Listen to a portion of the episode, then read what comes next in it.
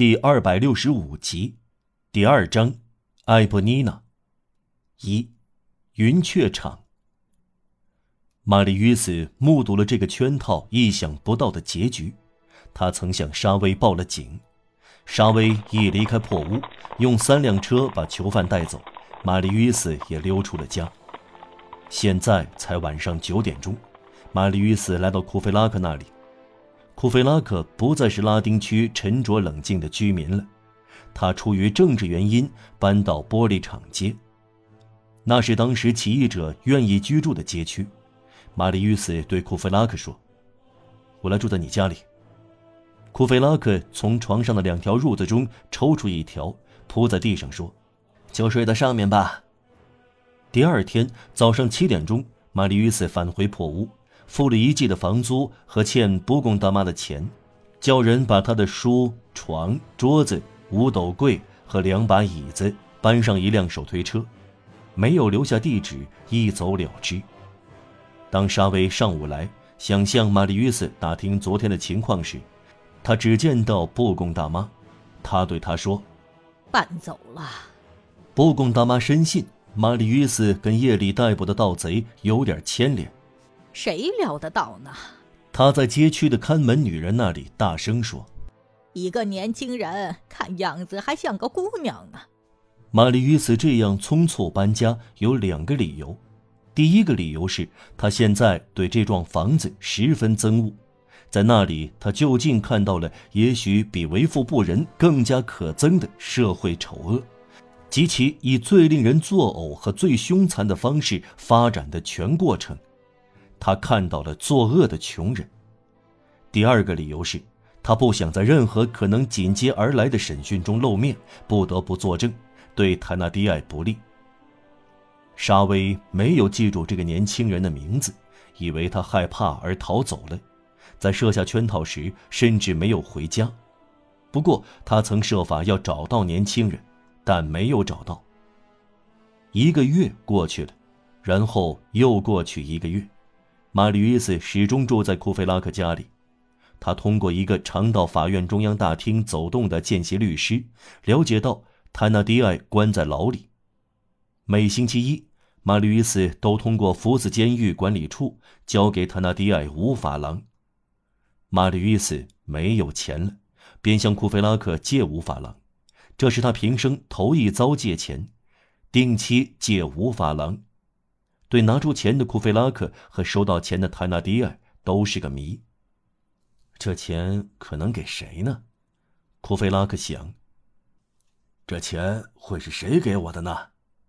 塔纳迪埃纳闷。再说，玛丽约斯很悲哀，一切重新回到一个陷阱中，他眼前什么也看不见，他的生活又陷入神秘里，他在其中摸索徘徊。他有一刻在这黑暗中就近重新见到他日思夜想的少女，这个好像他父亲的老头这两个不知姓名的人是在这个世界上他唯一关心的、唯一希望的。正当他以为抓住他们的时候，一阵风将所有的影子吹跑了。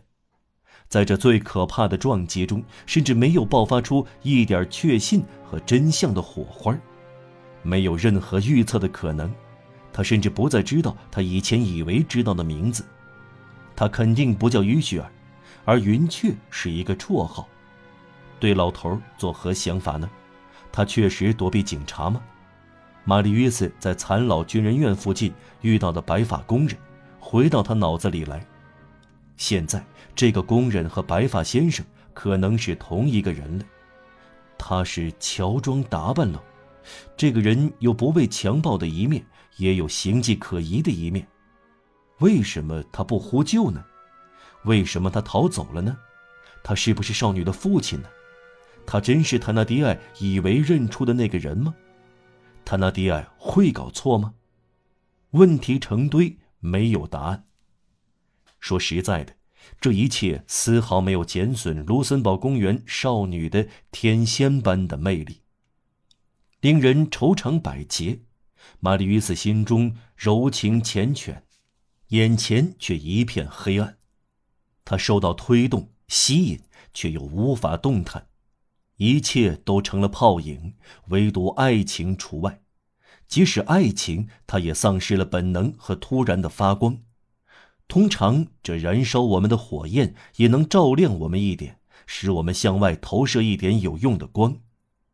爱情这种暗地里的建议，玛丽·与斯甚至都听不到。他从来不想，我去那儿看看吧，我去试试吧。